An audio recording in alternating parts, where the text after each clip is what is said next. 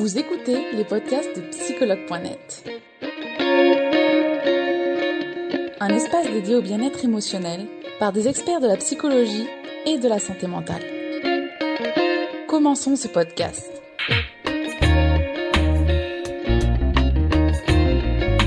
Euh, je vous rappelle donc vous êtes en ligne avec Charlotte Ferrari. Je suis la community manager de psychologue.net.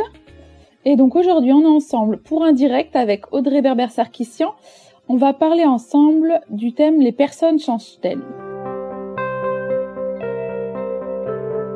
Bonjour Audrey, bienvenue. Bonjour Charlotte, bonjour. Comment vas-tu? Je vais bien, merci. Et toi, tu Super. Merci, oui, oui, super, super. Euh, alors Audrey, on est ensemble aujourd'hui pour parler d'un sujet. Enfin, on va répondre. Enfin, tu vas répondre à cette question. Les personnes changent-elles? Grande question. Euh, mais avant toute chose, je vais te demander de te présenter comme d'habitude. Allez, super. Donc, euh, je m'appelle Audrey Berber-Sarkissian et je suis psychologue et diplômée coach en développement personnel. Et dans ce cadre-là, j'accompagne toutes les personnes qui ont besoin de mieux se connaître, de gérer leurs émotions, de euh, développer leur confiance et d'évoluer. D'accord. Merci Audrey de t'être présentée.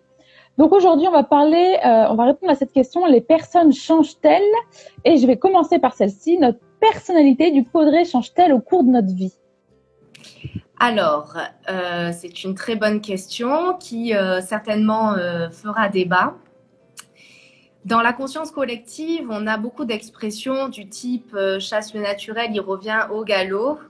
Et on a aussi certainement expérimenté des situations et fait des rencontres qui nous amène à euh, nous dire que les gens ne changent pas vraiment fondamentalement. Euh, le changement, je vous l'expliquerai, euh, c'est vrai qu'il est, il est un peu complexe, mais il est possible. dans tous les cas, le courant de la psychanalyse, par exemple, part du postulat que notre personnalité se développe tout au long de notre vie et plus particulièrement durant les 11 premières années donc durant l'enfance, où on entend des messages, où on voit euh, nos proches se comporter, et donc on se structure autour de ces messages et de ces comportements, on structure notre personnalité. D'accord. Et euh, qu'est-ce qu'on y met derrière euh, la personnalité? C'est en fait un ensemble de caractéristiques émotionnelles et comportementales d'une personne. La personnalité, c'est aussi un mélange entre notre caractère et euh, des influences qui nous viennent donc de notre éducation et de, euh, des expériences que l'on va vivre tout au long de, notre vie.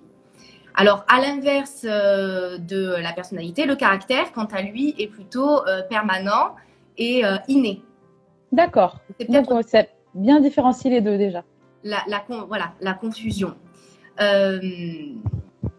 Alors après, euh, sur ce sujet-là, euh, c'est vrai qu'il y a des théoriciens qui, eux, partent du principe que à l'âge adulte, eh bien, on peut continuer euh, d'évoluer. D'accord. dans ce sens-là, c'est assez simple de le comprendre parce que, en fonction de notre tranche d'âge, déjà, on expérimente des étapes de vie qui sont différentes et qui vont venir donc nous construire et nous enrichir et nous faire grandir. Euh, après, dans quelle direction? Voilà, ça c'est encore autre chose. Mais tout simplement pour vous donner des, axes, euh, des ordres de, de grandeur, euh, il y a la crise d'adolescence où là on vit des transformations physiques et psychologiques. Il y a la vie d'adulte. Il y a aussi la retraite où on n'a pas forcément les mêmes expériences et les mêmes besoins et les mêmes attentes. D'accord, d'accord. Et euh, du coup, pour quelles raisons les gens y changent finalement? Alors, selon moi, il y a deux principales raisons. La première et qui est la plus euh, fréquente, c'est euh, lorsque l'on est en réaction face à des difficultés. Il se trouve que la condition humaine est plutôt résistante au changement. pour la simple et bonne raison que, enfin, je vous l'expliquerai après, la résistance au changement, mais qui fait qu'on est résistant au changement, c'est qu'on va attendre que euh, la situation soit plus supportable pour vraiment nous amener à changer. D'accord. Donc finalement, ce qui nous amène à changer, ce sont, des crises, on peut dire, certaines des crises? les deuils les... Très difficile, ça peut être euh, la maladie, ça peut être la perte dans les relations, ça peut être euh, la perte d'un travail.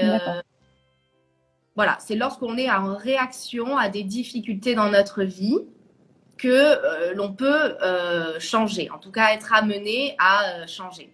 Et l'autre possibilité, c'est lorsque l'on décide de changer par soi-même, lorsque l'on se rend compte que nos pensées et nos comportements ne sont plus euh, en accord avec euh, notre bien-être et avec nos objectifs. Donc lorsqu'on se rend compte que c'est limitant euh, pour nous. D'accord, finalement c'est une prise de conscience personnelle. Exactement. D'accord. Et du coup, est-ce qu'on peut faire que l'autre change? Est-ce que c'est possible ça? Parce que je pense que ça, ça a trotté dans la tête de beaucoup de personnes finalement. Certains ont essayé, mais. oui, ben alors euh, c'est une bonne question. Euh, souvent, ce que je dis à cette question-là, c'est on a de prise que sur nous-mêmes directement. Et en nous changeant nous, eh bien, euh, vous allez avoir une influence, vous allez influencer votre environnement extérieur. Et dans l'environnement extérieur, eh bien, il y a les autres. Pour vous donner un exemple très concret, si j'ai tendance à euh, dire souvent oui, le jour où je commence à, dire non, donc je change mon comportement et mes attitudes, eh bien, forcément, du côté donc de mon environnement extérieur et des personnes que je côtoie, il va y avoir un changement. D'accord.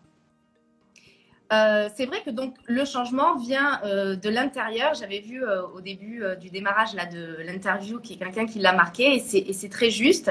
Et ça peut être très frustrant aussi. C'est vrai, je le conçois. souvent mes patients me disent oui donc ça veut dire que c'est encore à moi de changer. Eh bien, mais que en vous changeant vous, vous allez avoir de l'impact et de l'influence sur votre environnement. Après, j'aimerais aussi quand même dire un autre, euh, un autre aspect sur ce sujet-là, c'est que il se peut que l'autre change pour vous, par exemple donc dans une relation sentimentale, mais pour cela, il faut que la personne ait un intérêt personnel et une source de motivation. D'accord.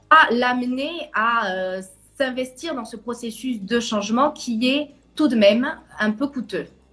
D'accord. Finalement, ça revient toujours à une réflexion personnelle de soi. Hein. On ne peut pas peut pas y, échapper.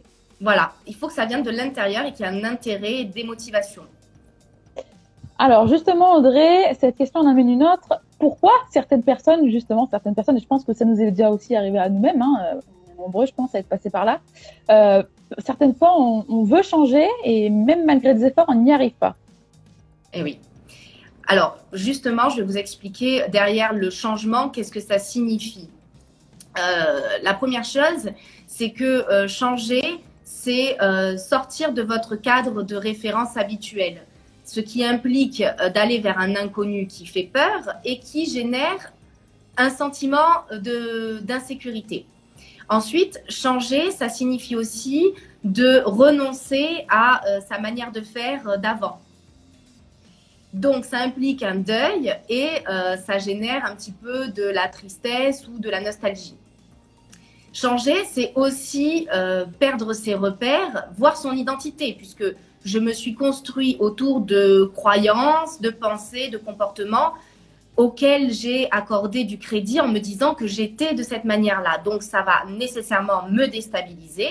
Et enfin, changer, ça implique d'apprendre une nouvelle façon de faire, donc un nouvel apprentissage qui est coûteux parce qu'il faut fournir des efforts et une forme de contrainte. Donc pour toutes ces raisons-là, le changement, il est d'une certaine manière un peu lourd, difficile, euh, parce qu'il engendre des euh, inconforts et des, sentiments négatifs, d'où la résistance au changement aussi.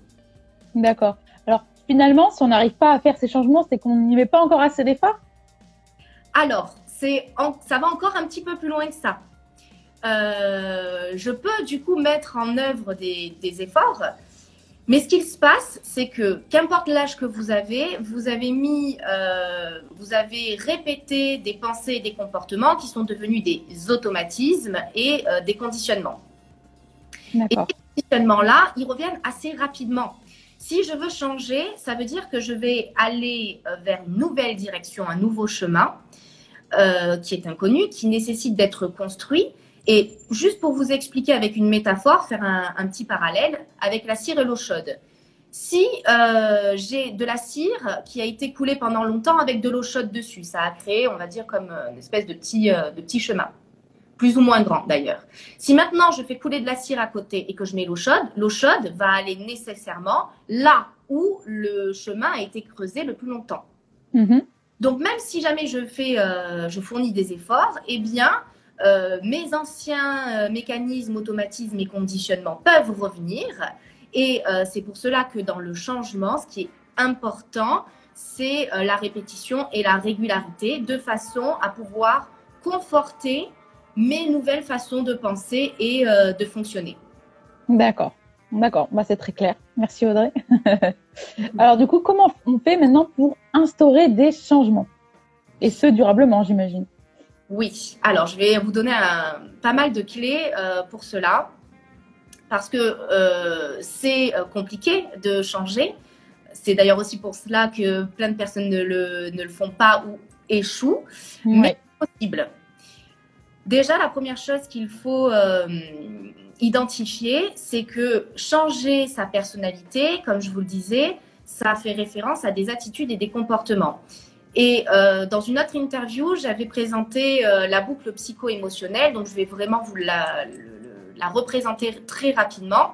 D'accord. est à l'origine de vos attitudes et de vos comportements, ce sont vos pensées et vos croyances. Une pensée génère une émotion qui génère des attitudes, des comportements qui viennent renforcer mes pensées et donc c'est ce que l'on appelle les croyances. Donc si vous voulez changer votre personnalité, donc vos attitudes et vos comportements, eh bien ça nécessite de changer vos pensées et vos croyances. D'accord. Il y a quatre grandes étapes selon moi pour pouvoir changer ses pensées et ses croyances. La première étape, c'est de prendre conscience de ce qui me limite donc dans mes pensées et dans, mes croyances. Le postulat, c'est on ne change pas ce dont on n'a pas conscience. Et d'ailleurs, c'est un postulat en thérapie cognitive et comportementale. Le deuxième euh, postulat, c'est euh, l'acceptation. Je ne vais pas changer ce dont je n'ai pas accepté. La troisième chose, euh, c'est de la prise de décision. Je ne vais pas changer euh, si je n'ai pas pris la décision de changer, ce qui nécessite une certaine forme d'engagement. La troisième étape, ou la quatrième, je ne sais plus. Je, quatrième, c'est la dernière. C'est l'avant-dernière, c'est l'avant-dernière. Ah. C'est l'action, c'est passer à l'action. Parce que euh, bien souvent, j'ai pris conscience de, de, plein de choses et c'est déjà très bien. J'ai compris mes mécanismes et je suis dans le mental. D'ailleurs, c'est une stratégie de sabotage, c'est l'intellectualisation. D'accord. Si je ne passe pas à l'action, eh bien, euh, il n'y a pas de changement en réalité. Et en plus de ça, l'action est vraiment très, est vraiment nécessaire parce que euh, elle va me permettre d'expérimenter un nouveau résultat qui va venir euh, finalement déconstruire mes croyances. D'accord. Petit à petit. Et la dernière étape, c'est la répétition et la régularité. Pour en faire une habitude, finalement, une nouvelle habitude. Exactement, et conforter euh, ces nouveaux mécanismes de pensée, ces nouveaux, euh, même au niveau cérébral, hein, vous allez créer euh, de nouvelles connexions cérébrales. Donc voilà. D'accord. Eh ben super, merci Audrey pour, pour ces conseils. J'espère que tout le monde, tous ensemble, on, les suivra pour pouvoir se changer de, manière positive. Parce qu'on a tous finalement des choses à changer en nous. Hein, et on peut améliorer en tout cas ça fait partie de la vie finalement. C'est ça qui est euh, intéressant, c'est de se dire qu'on peut évoluer en permanence et finalement au lieu de l'aborder comme une contrainte, de d'essayer de l'aborder comme un challenge et euh, d'y mettre du plaisir, puisque vous avez bien compris que euh, dans le changement il y avait un peu de contraintes, des efforts. Donc d'ailleurs ça me permet de, de clôturer sur ça. il y a selon moi trois clés pour réussir le, changement. La première, c'est l'énergie. Si euh, vous êtes fatigué, euh, changer, c'est euh, lourd, c'est coûteux, donc ça nécessite d'être en forme pour changer. Bien sûr. L'autre aspect, c'est d'avoir les compétences. puisque vous allez aller vers un nouveau chemin qui va nécessiter de développer un nouvel apprentissage, donc des nouvelles compétences. Et enfin, c'est la motivation. Et quand je dis motivation, ça revient à euh, le plaisir que je vais avoir de changer et euh, d'atteindre euh, un nouvel objectif. D'accord. Eh bien, merci Audrey. On va regarder maintenant ensemble les questions qui ont été posées au cours de la journée. Alors, regardons ça. Alors, alors là, oui, effectivement, c'est un changement. Un homme peut-il devenir fidèle alors qu'il a toujours été infidèle? Euh, Oui. Et grande question là. Hein. Je pense que oui. Je pense que c'est pas parce qu'à l'époque, euh, dans, le, dans le passé, on a été infidèle, ou même qu'au sens plus large, on a eu des comportements euh, qui, était, qui allait dans une autre direction, que ce n'est pas possible de changer. Mais bien sûr, avec un travail personnel, hein, vous l'avez bien compris, euh, sans travail personnel, voilà. pas de changement. Ça peut être compliqué. Merci Audrey. Alors, euh, alors, la personnalité n'est-elle pas un masque que nous montrons aux autres, une sorte de stratégie pour occulter certains. Ah, ça nous a pas mis la suite. C'était trop long. Est-ce que la personnalité n'est-elle pas un masque que nous montrons aux autres, finalement? Alors, tout à fait. Euh, c'est une très bonne intervention dans le sens où, dans votre personnalité, il y a euh, ce que vous êtes et euh, vos, vos zones d'ombre. Et autrement dit aussi, on en entend de plus en plus parler de cette manière-là, c'est le vrai self et le faux self. D'accord. Tout C'est-à-dire le, le faux self, donc le faux soi. Exactement, exactement. D'accord. Oui, après, ça fait aussi référence à euh, l'image. Mais euh, on peut tous décider en conscience euh, d'être en accord avec l'image que je veux montrer aux autres. Normalement, ce serait ça qui serait intéressant de faire, puisqu'après, vous vous sentez beaucoup mieux si vous êtes en accord entre l'image que vous montrez et celle que vous êtes vraiment. D'accord. Merci pour cette explication, André. Euh... Oh là, il y a une personne, elle a mis beaucoup de questions. euh... Alors, comment changer sans faire de peine à son entourage? Très, très intéressant. Euh... Alors, si vous voulez changer en étant en accord avec vous-même, ça fait référence d'une certaine manière à l'affirmation de soi, s'affirmer.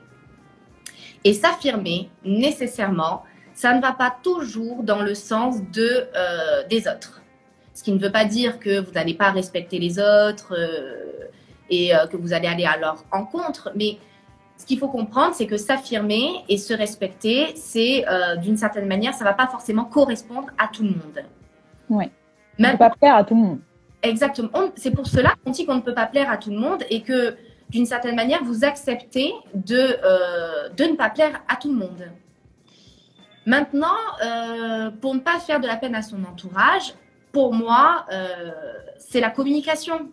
Avec la communication, vous pouvez vous adapter, vous pouvez trouver des points communs, vous pouvez arranger une situation. Bien communiquer d'ailleurs, ça s'apprend, mais avec la communication, vous pouvez essayer en tout cas euh, de, dire les choses et de vous affirmer sans que ça euh, fasse de la peine aux autres. D'accord. Merci Audrey. Alors, on va encore faire une ou deux questions. Euh, alors, est-ce que le comportement lors de, lors de l'adolescence définit le caractère, l'âme d'une personne? Alors, tu as déjà finalement un peu répondu quand même. Oui. La première question. Euh, bah, là, du coup, en fait, on différencie, euh, si je ne me trompe pas, le comportement du caractère. Je ne vais pas rentrer dans le sujet de l'âme parce que euh, voilà, c'est plus spirituel. Et d'ailleurs, c'est pas vraiment la même chose que le caractère, pour moi en tout cas. D'accord. donc, si on doit différencier le comportement et le oui, ça se différencie le comportement. Enfin, je suis en train de, de me contredire. Euh, le caractère, c'est inné, d'accord C'est ce que je disais au début, c'est inné Votre comportement, à mon sens, peut évoluer puisque c'est plus relatif à la personnalité. Donc, euh, d'une certaine manière, il y a des comportements qui découlent de votre caractère, mais ce n'est pas tous vos comportements ne sont pas uniquement euh, relatifs à votre caractère. Ils sont aussi influencés par l'enfance et les expériences de vie. Voilà. D'accord. Merci Audrey. Il y a des questions qui sont vraiment pas simples. et d'autant plus que je rappelle, voilà, que les professionnels répondent aux questions sans les avoir vues, puisque ce sont des questions qui sont posées en story tout au long de la journée. Alors, on va faire une dernière. Euh, Est-ce qu'un pervers narcissique peut changer? Tu auras eu des questions vraiment différentes. Hein on sera passé partout. Et euh, c'est génial parce que une question que je me pose encore, pour être tout à fait honnête avec vous. Euh, je ne sais pas. Alors, et d'ailleurs, ça me permet de dire quelque chose de très très important. Je ne sais Oui. pas raison parce que euh, dans les étapes que je vous ai citées par rapport à- au changement, il y a la première qui est très importante et qui est la prise de conscience. D'accord, ouais. Et euh, typiquement, si j'ai une pathologie qui m'empêche d'être euh, en conscience ou conscient de mes comportements, eh bien, forcément, entamer toute la procédure de changement est limité, puisque euh, si je n'ai pas pris euh, conscience de ce qui me limite, eh bien, peut-être que je vais poser des actions, mais euh, pas euh, totalement en accord avec ce dont j'ai besoin d'améliorer. Donc honnêtement, là, je ne pourrais, pas, euh, je pourrais pas vous dire oui et malheureusement, pour l'instant, je n'ai pas d'exemple. D'accord. Et il n'y a pas de souci. Vaut vaut mieux être honnête et voilà, savoir ce qu'on ce qu'on sait finalement. Donc merci Audrey d'avoir répondu à, à toutes ces questions et, euh, et ben, je te souhaite une très belle soirée. Je te remercie encore. Merci, c'était un plaisir d'être avec vous. Et n'hésitez pas aussi à me suivre sur mon compte euh, Instagram euh, WeJump, O-U-I-J-U-M-P. Superbe. Merci Audrey. Une très belle soirée à toi et merci encore. Merci, à bientôt, au revoir.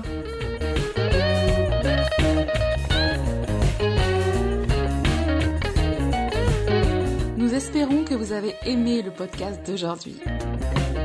Souvenez-vous que tous ces sujets sont disponibles sur notre site psychologue.net et que vous pouvez également voir la vidéo complète sur l'Instagram TV sur psychologue.net. Rendez-vous dans notre prochain podcast.